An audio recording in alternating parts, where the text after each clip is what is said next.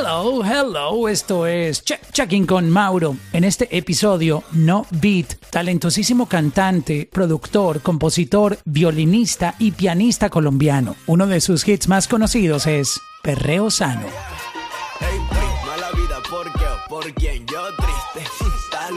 Hoy vamos a estar conociendo un poco su historia, así que como siempre, ajusten bien sus audífonos, conecten su teléfono a su speaker favorito, relájense y disfruten, porque esto comienza ahora mismo. Check-in, check-in, check-in con Mauro. Check-in, check-in, check-in con Mauro. Check-in, check-in, check-in con Mauro. Check-in, check-in, check-in con Mauro. No beat pero aquí sí lo que hay es beat. ¿Cómo estás, mi bro? Dímelo, bro. Nada, aquí feliz, encantado. ¿Cómo andas tú? Bien, con, con mucha felicidad de poder hablar contigo, de tenerte hoy y muy contento con todo lo que está pasando con, con tu carrera. Eh, muchas buenas noticias, cada vez creciendo más, eh, logrando nuevas metas, alcanzando nuevos fans, nuevos mercados.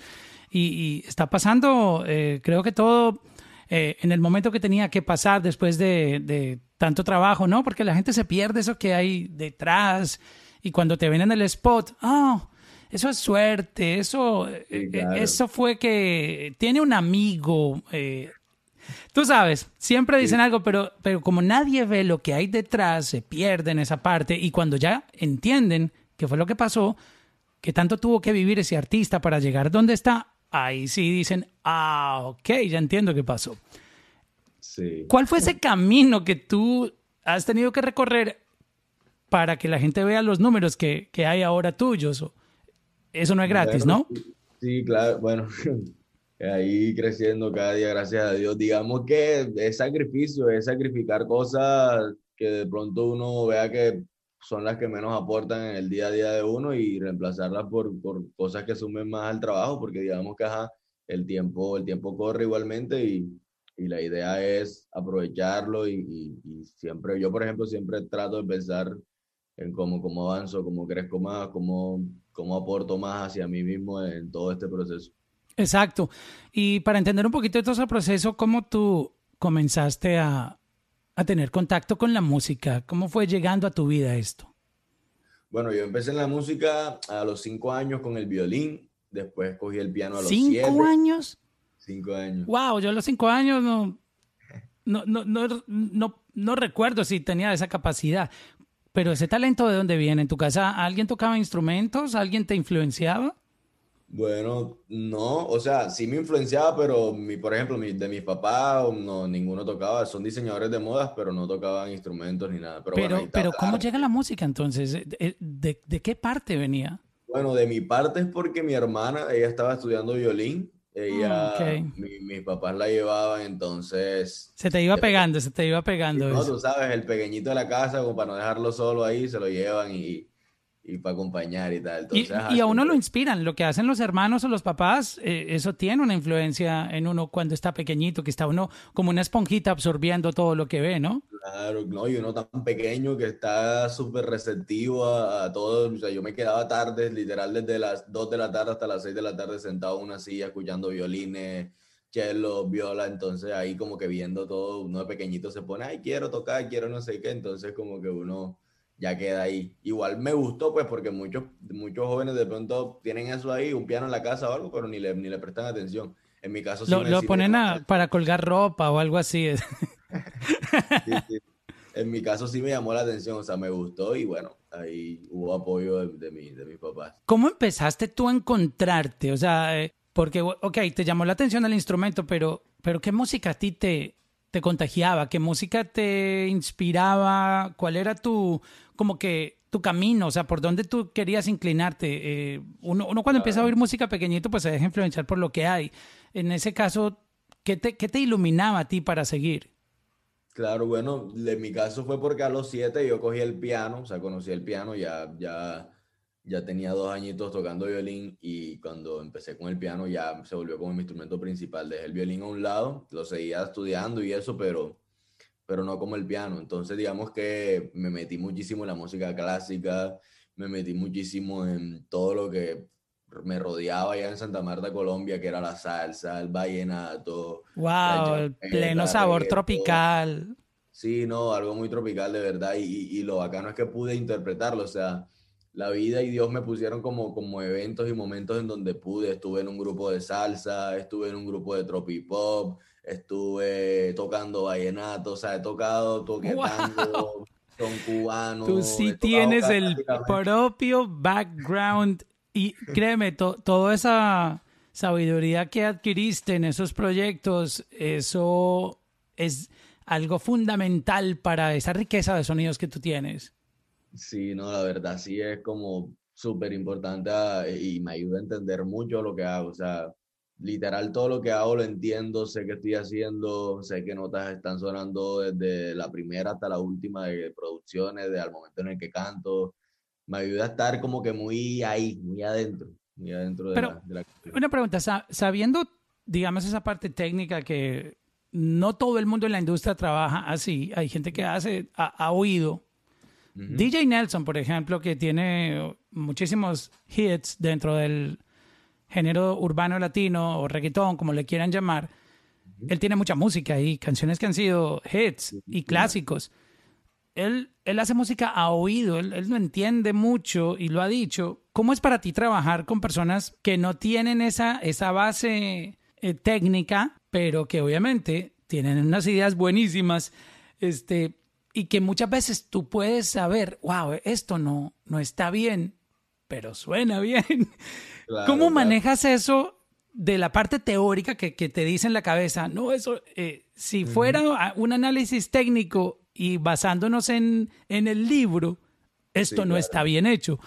Pero escuchándolo, esto suena cabrón. Entonces, ¿cómo manejas eso? Bueno, yo, por ejemplo, lo, lo, bueno es que nunca ha sido como que cerrado. Lo bueno es que tengo una mentalidad bastante. O sea, si me quitas el que toco piano, violín, que tengo todo ese recorrido, yo soy un joven normal que juega Call of Duty, que está por ahí, si me explico. Soy una persona como que, que, no, que no es encerrado como, como el típico músico o esas personas de, de pronto que se encierran mucho. No, yo estudié esto y esto es lo que voy a aplicar hasta que me muera. Yo no, en mi caso no, porque soy, como te digo, soy un joven abierto que ha entendido como que todo el flow de ahora.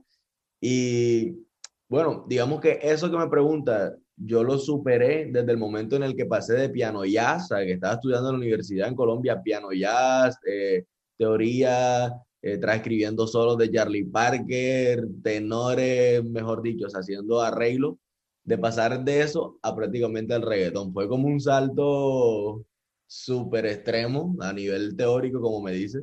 Entonces, al momento de yo como que hacer esa transición, prácticamente superé como que todos esos, esa forma de ver la música. Tengo el conocimiento que, que bueno, que yo Te saliste de la cajita, que eso es muy importante también.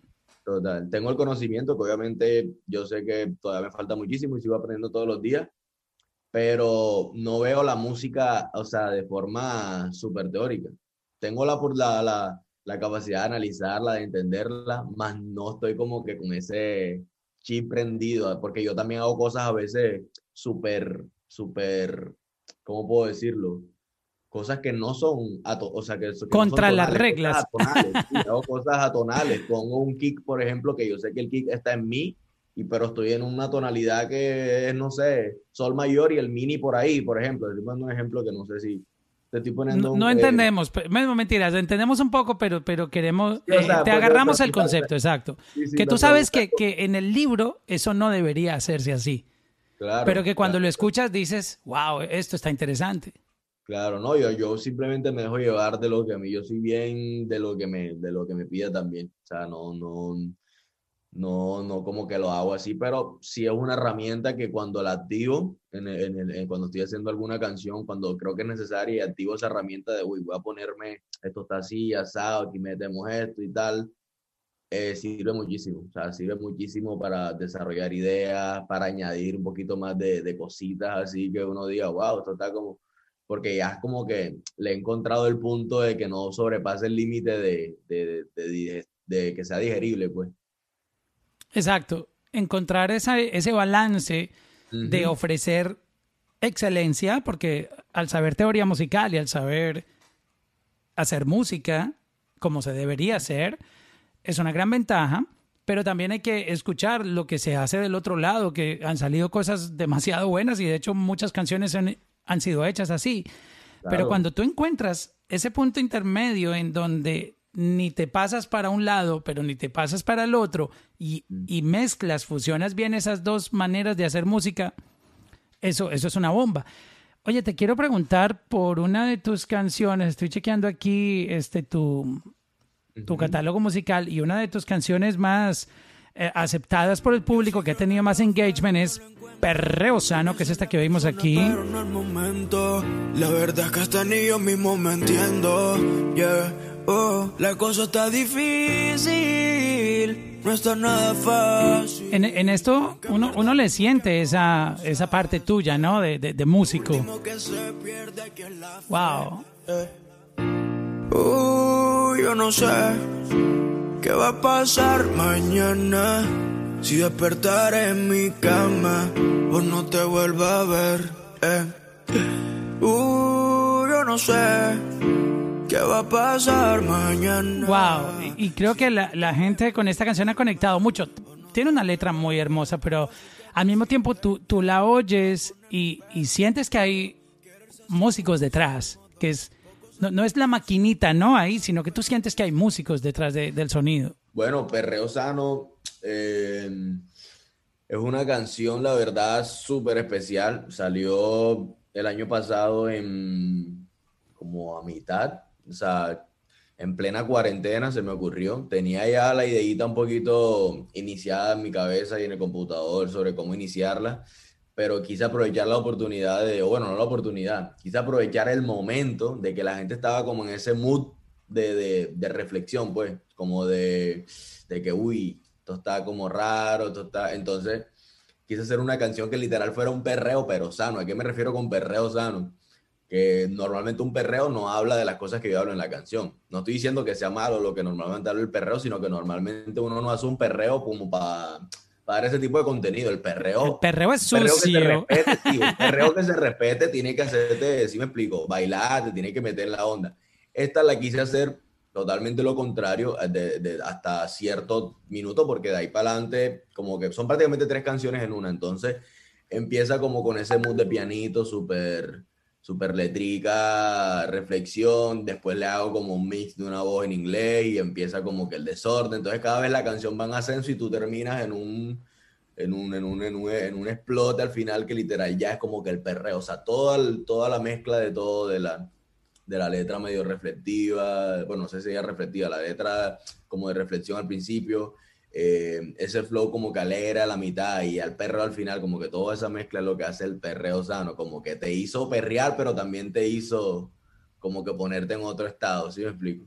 Wow, qué, qué interesante ese concepto y creo que toda esa parte creativa, cuando uno propone cosas distintas, porque la palabra perreo, pues tú te, te imaginas que va a ser eso que tú acabas de describir, pero te pone, cuando lo empieces a escuchar en otro vibe, este, Que, es bien interesante ese concepto.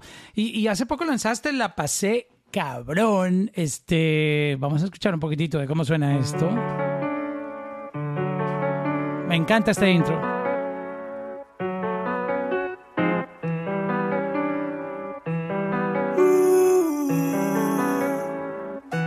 El pasado pasado, yo lo sé. Lo nuestro hace rato lo superé. Wow, eh, ese. Tú tienes ese, ese toque que le pones a tu sonido que uno llama aprendiendo a identificarte en las canciones y en, y en, los sonidos. Creo que eso es muy importante porque es parte del desarrollo de tu identidad como artista, ¿no? Que la gente diga, oh, ok, ese es no beat. E, e, ese es el concepto de él, que es muy... Eso es muy importante, que un artista tenga su, su propia identidad. Que e, en este negocio hay mucha gente que está copiando flows, pero se les olvida desarrollar su propia identidad, que es lo más importante en, la industria, ¿no? Totalmente. Y um, ¿cómo, tú creaste esta, esta, canción? Háblanos un poco de, además los conceptos, porque me gustan mucho los nombres de tus canciones, Perreo Sano, La Pase Cabrón. tienen, tienen, el mero título ya te, te genera curiosidad, ¿no? Eh, que eso también es, créeme, cada, cada cosita, el arte de una canción, el nombre, este, la letra, eh, el artista cómo se ve, todo eso cuando tú lo sumas es lo que hace que un artista tenga, eh, digamos, esa identidad. Y mucha gente ni se preocupa por el arte. Ah, ¿cómo le ponemos a esta canción? O sea, yo escucho La Pasé Cabrón. Puede que... Y, me pongo en el papel de una persona que ni siquiera ha escuchado tu música y La Pasé Cabrón. Vamos a darle play a esto, me, me gusta el nombre. Eh, eh, quería hacer un énfasis en esa parte que me parece súper importante, también los nombres de las canciones.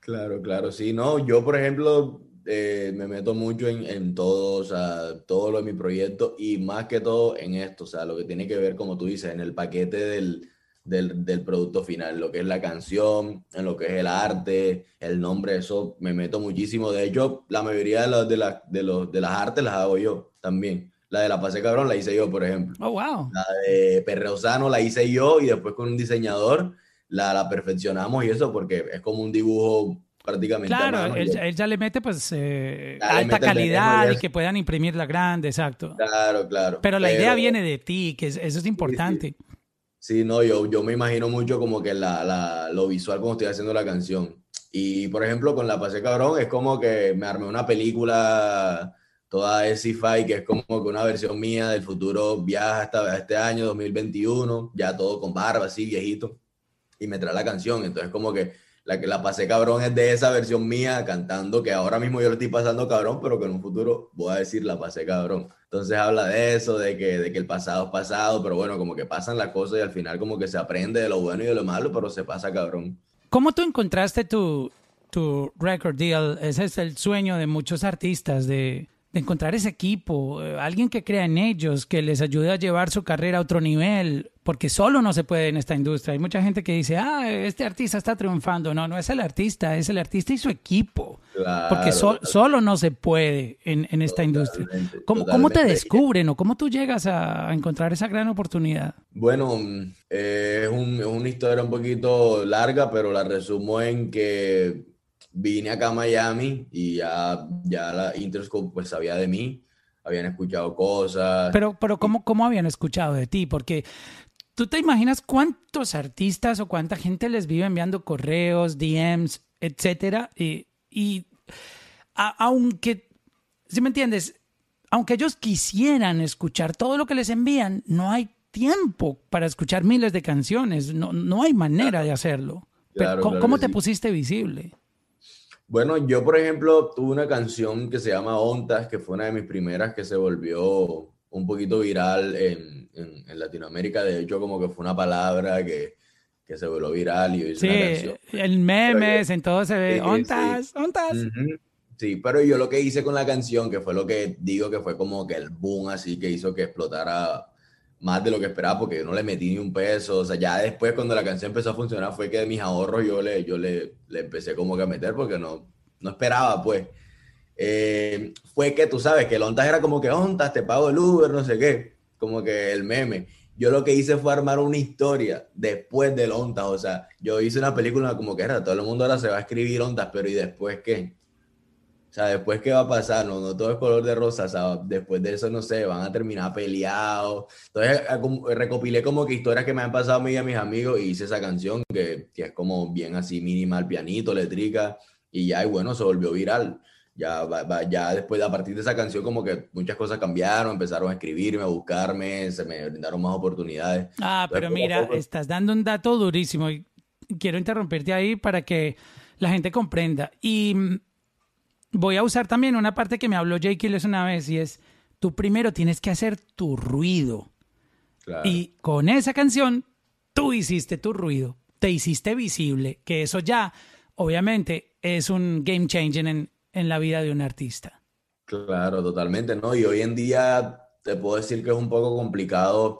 O sea, hoy en día la música es súper importante, para mí es lo más importante, pero estamos en un mundo ya súper súper digital. O sea, e, es como puedes tener la música más dura de este mundo, pero si la escuchan 10 personas, o sea, es complicado. Es complicado. Entonces, sí tienes razón ahí de que también es muy necesario como que hacer el ruido, llegar a más personas y, y, o sea, es, es, como ha cambiado mucho el, antes tú tenías un tema y el tema era el tema y eso, se peleaban por ponerlo, ahora es como que al revés, uno se pelea porque pónmelo, ¿sí me explico? Entonces es como otro, otro flow, pero bueno, con esa canción sí se hizo bastante ruido en Colombia, en la costa, el tema se viralizó bastante, en Spotify yo entraba oyente en México, España, Chile, ya, o sea, no, no, no esperaba que la canción se fuera a ir. ¿Y tú ahí estabas independiente 100%, solo? Sí, súper independiente en mi cuarto, sin bañarme. súper, súper, súper, súper hogareño ahí, súper amateur la canción. ¿Manager tenías? ¿Cómo te estabas moviendo en ese momento? Bueno, la verdad tampoco. Tú, tú eras tu manager. Sí, todavía estaba como ahí, pero no, no, no, como que no tenía el equipo sólido, ¿sí me explico? No, eh, solamente yo. Y me hice, es más, esa canción la hice un día antes de que saliera. La hice en mi casa, me grabé, la mezclé, la mastericé como a las 3 de la mañana, hice la carátula en Photoshop y saqué la canción. No, o sea, lo que muchos artistas se tardan meses, reuniones, mira, mandan propuestas gráficas, eh, se reúnen, vuelven, no, no me gusta este, mándame otro, no, no me gustó la masterización, bájale aquí, súbele allá, tiene mucho brillo, eh, las voces están muy opacas, ponlas a brillar más. Bro, y tú solo hiciste todo eso ahí en unas horas y la... Mira, el, destino de una canción parece que estuviera escrito así como nuestras propias vidas. Eh, cuando la música se hace, muchas veces teniendo el presupuesto, el mega equipo, los mega productores, los mega compositores que han ganado Grammys, etcétera. Y todos dicen, no, esto va a ser un palo porque estamos trabajando los mejores. Y sale la canción y no pasó nada. Y, y tú ves que alguien cuenta una historia como la que tú me estás contando en este momento, que solo, sin equipo, hiciste todo solo, todo el proceso creativo de audio, mezcla, masterización, etcétera. La lanzas y empieza a conectar. ¡Wow! O sea, ahí es donde uno entiende que, que las canciones ya tienen un destino. Mira, uh, Danny Ocean tuvo el mismo caso con Me Rehuso, que lo, hizo así como tú y se fue sola esa canción. eso está escrito lo que va a pasar con las canciones ya. ¡Wow! Qué, interesante ese caso tuyo.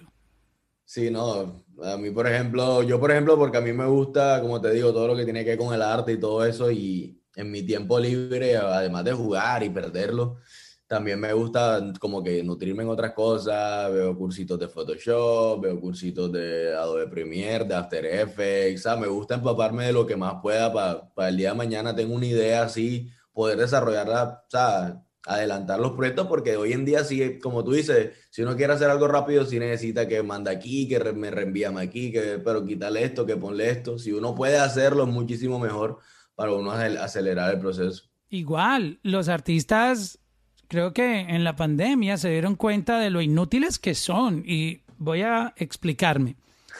Inútiles porque como ya no podían ir a un estudio y tenían como que la costumbre de que tenían su, su ingeniero de sonido, su productor, su no sé qué, y como que ellos solamente llegaban y se paraban frente al micrófono a cantar cuando se dieron cuenta que el mundo ya estaba todo el mundo en casa, todos en casa y no podíamos vernos por lo de la cuarentena y llegaba el momento creativo, no tenían cómo grabarse, no tenían cómo producir música porque básicamente no sabían conectar un micrófono, tampoco tenían un micrófono y se dieron cuenta lo atrasados que estaban en adaptarse al mundo, que no es que la pandemia nos haya dicho cómo, cómo hacerlo. Mucha gente ya venía haciéndolo. Eso es lo que como ellos contaban con, con, con sus esclavos, ¿no? Por, por decirlo chistosamente, este, no se preocupaban por eso, pero se dieron cuenta lo inútil que puede ser uno cuando no desarrolla nuevos skills. Y la gente que sabe grabarse, producirse, escribir, componer, eh, como tú, hasta el arte, hacerlo, creo que gozaron del mejor momento de su vida porque nadie los estaba molestando para hacer creación de, de contenido musical. Y, y eso es muy importante tener ese control, porque a veces es difícil tú explicarle a otra persona, mira, yo quiero este diseño, la persona no te, es difícil que te entienda. Igual a un productor, mira, yo quiero hacer un beat así, pero a veces no te entienden. Y si tú mismo puedes tomar tu, tus aparatitos para producir y empezar a hacerlo, que va a quedar mucho mejor porque tú eres esa persona que le está dando ese amor y ese toque a eso, ¿no? Quería hacer énfasis. Totalmente, totalmente. Sí, a mí, por ejemplo, yo cuando tengo una idea, como te digo, la mayoría de las veces viene el paquete, o sea, viene la carátula, viene la, la, la, pista, viene la letra, entonces, lo, lo, o sea, qué más cool que tú poder por lo menos poder tener el ejemplo visual de compartirlo, hey, esto es lo que a mí se me ocurre, de pronto si es feo, bueno, ya es feo, no, no gusta, pero por lo menos que tú puedas plasmarlo, porque cada vez es como un poquito, un poquito frustrante de pronto que, que tú tengas algo y no lo puedas, o sea, volver realidad, ¿cómo lo vuelves realidad? O sea, tú le puedes decir a alguien, bro, quiero esto, un palito, ponle un pelito, pero ¿y cómo, y, o sea, cómo tú le pasas tu pensamiento, tu, lo que estás imaginándote? Es muy difícil. Sí, e, es cierto. Este, quiero que me compartas un poquitito cómo, cómo tú ves este año en predicciones. Eh, es muy interesante porque mucha gente de los servicios de streaming están hablando de un trending que hay, una tendencia a que esto no va a ser reggaetón. Ellos no están viendo que el, el sonido típico y, y, y, tiene mucho sentido. ¿Cuántos años lleva esto con el mismo tumpa tumpa? Y ya ha mostrado señales de que, de que no es el sonido que va a regir el futuro del urbano latino, sino es la, la variedad, la diversidad. Y se están metiendo muchos eh, subgéneros como los afrobeats, eh, inclusive hasta el rock está coqueteando con el urbano latino, el pop obviamente siempre ha sido como la base del éxito del urbano latino, pero yo, en, resumen, lo que dicen estos expertos o gente que tiene acceso a Big Data, que son los, los, de los servicios de streaming, están diciendo que, que el 2021 va a abrir mucho más las puertas para nuevos sonidos urbanos que que van a traer nuevos artistas con propuestas diferentes. Mira, Cali Uchis, casi está número dos en Estados Unidos, está en el top mundial, en el top tres de las canciones más escuchadas. Es en español, no es reggaetón, eh, es un vibe una canción que la gente utilizaría como para tomarse un drink ahí relajado. ¿Y cómo se puede poner esa canción rompiendo los esquemas de, lo que dice mucha gente? No, hay que hacer una canción club porque el mundo entero escucha música de club. El club, el coro tres veces. Exacto. y mira a esa mujer, una canción que es como para uno sentarse a relajarse ahí. ¿Quién lo diría? O sea, e, vienen cosas. ¿Qué tú, ¿Qué tú tienes en mente? ¿Cómo, cómo tú ves este año musicalmente? mira, si tú me preguntas, sinceramente yo te podría decir que mucha música ya está hecha. O sea, para mí como fanático, como fanático de, no diré que del género urbano, porque a mí no me gusta encasillar o, o, decir, no, yo solo escucho urbano, yo escucho, o sea, escucho todo, la verdad escucho todo. Ayer estaba escuchando, no sé, recate, dembow, lo que sea, todos los días escucho de todo. Yo te puedo decir como, como, como fanático con poca cancha o sea, con 21 años, pues, que no he vivido como que esa etapa de, no viví mucho el old school, lo, lo viví muy indirecto en el colegio, o sea, no, no cogí el propio propio de la que, del, del, que la gente habla y compara hoy en día, que no, que el reggaetón murió y lo comparan con esa, con esa música que no hizo parte de mí como que 100% en mi, en mi, en mi época. Yo sí te puedo decir que sí, como que ya llega un punto en el que ya hay mucha música igual, o sea, no es tanto el tumpa tumpa. El error yo creo que no es el tumpa tumpa porque el rock, mira, hoy en día siguen saliendo millones de rock, millones de funks, no sé, la última de Justin, de Pitches. Es como... me encanta esa canción, me encanta. Tiene un vibe increíble, pero si tú hablas de tumpa tumpa, es el mismo tumpa tumpa que tenía un rock de los 80 o algo así. O sea, no se trata del tumpa tumpa, es como que el, es, es todo lo que todo como suena. Yo digo que es más la estructura, los sonidos, la letra es súper importante. La gente no está hablando de la letra, pero es también la letra, brother. O sea, que tú escuches una canción, pan, dice, te quiero ver. Escuchas la otra, sería bueno vernos. Pones la que sigue y qué tal si nos vemos. Y o sea, la misma palabra, la misma frase, 10, 20, 30 veces. Ahí, a mí, por ejemplo, como fanático. Esta tristeza me está partiendo la cabeza. No, no, o sea, a mí ya hay un Es que, se, van por el mismo flow siempre. Sí, sí, es como que la misma. Yo escucho, si te soy sincero, no estoy criticando a nadie porque no, no, no, yo aclaro, pero sí te puedo decir que como fanático a veces es un poquito como, como, como aburrido tú poner música, una playlist y que sea como que la misma canción en diferentes voces, en diferentes. O sea, es eso también, no es tanto el tumpa tumpa. Yo entiendo lo del tumpa tumpa de que hace referencia hacia eso, pero no, es mucho más que eso lo que en verdad ya el público, porque ya la gente se cansa. Es como que imagínate tú comiendo sándwiches todos los días. la semana bacano, al mes tú dices, uy, bacano, te ponen el, por la comida. En unos te ponen el tomate abajo, luego el queso y la cebolla. En otro es la cebolla, el queso y el tomate. O sea, pero, pero vienes comiendo lo mismo. Sí, hay, que meterle una salsita, un, un dressing, un, eh, no sé, eh, ¿Y saben qué es lo, y saben pimienta, eh, algo, mayonesa. ¿Y sabes por qué te digo que no critico a nadie? Porque sé que la mayoría de los artistas que hoy en día están en el tope haciendo música increíble, ellos mismos se están poniendo ese techo. O sea, te lo juro que si ellos quisieran decir, sabes que no voy a hacer música por los números, lo voy a hacer porque quiero hacer esto hoy, te lo juro que ellos cambiarían todo, o sea, facilito, porque es que no es que no den, yo me he dado cuenta que no es que no den, porque uno dice, ah, no, ese man solo hace eso porque eso es lo que le sale. No es eso, sino que obviamente hay mucha gente detrás que diga, ah, es la, zona de confort, exacto. de, saber que esa fórmula tiene un efecto, porque todo en es todo, y no solo en la música, en todos los negocios hay una fórmula de éxito. Es como, ¿Quieres crecer en YouTube? Haz esto. Y te lo juro que si tú sigues esa regla y te dan, te dan las instrucciones, número uno, haz esto, número dos, esto, número tres, y tú lo aplicas como dice ese reglamento, tú dices, me están llegando subscribers. ¡Wow! Pero eso no eres tú. Tú estás siguiendo una regla. Ahora, el problema es cuando, cuando tú ya dices, bueno, voy a hacer yo mismo, voy a hacer mi propia historia, voy a contar mi propia historia y eh, ya es distinto, ¿no? Puede que funcione, puede que no, pero Igual en la música, si te dicen, estos son los pasos para tú triunfar, y te lo juro que si tú sigues esos pasos, triunfas en la industria. Compone así, suena así. No te separes tanto de esto porque la gente va a, a veces ni siquiera va a, a, saber que eres tú, pero siente que está oyendo a no sé quién. ¿Sí me entiendes? Ah, esto es Flow Bad Bunny, Flow no sé quién. Entonces la gente, oh, ah, ese no es Bad Bunny. Ah, pero me gusta. ¿Sí me entiendes? Eso tiene un efecto. Eh, hace este marketing, sigue estas reglas y te lo juro que funciona. Pero eso es hecho basado en, en, esperar unos números. Ahora, cuando tú sueltas y mandas todo eso para el carajo, como se dice popularmente, y dices, voy a hacer música, voy a hacer lo que, lo que mi corazón me diga y lo, con lo que yo me sienta bien hoy, tú vas a decir, wow, y lo comparas con una canción que tú haces de, con esa regla para triunfar y eres otro, vas a ser otro.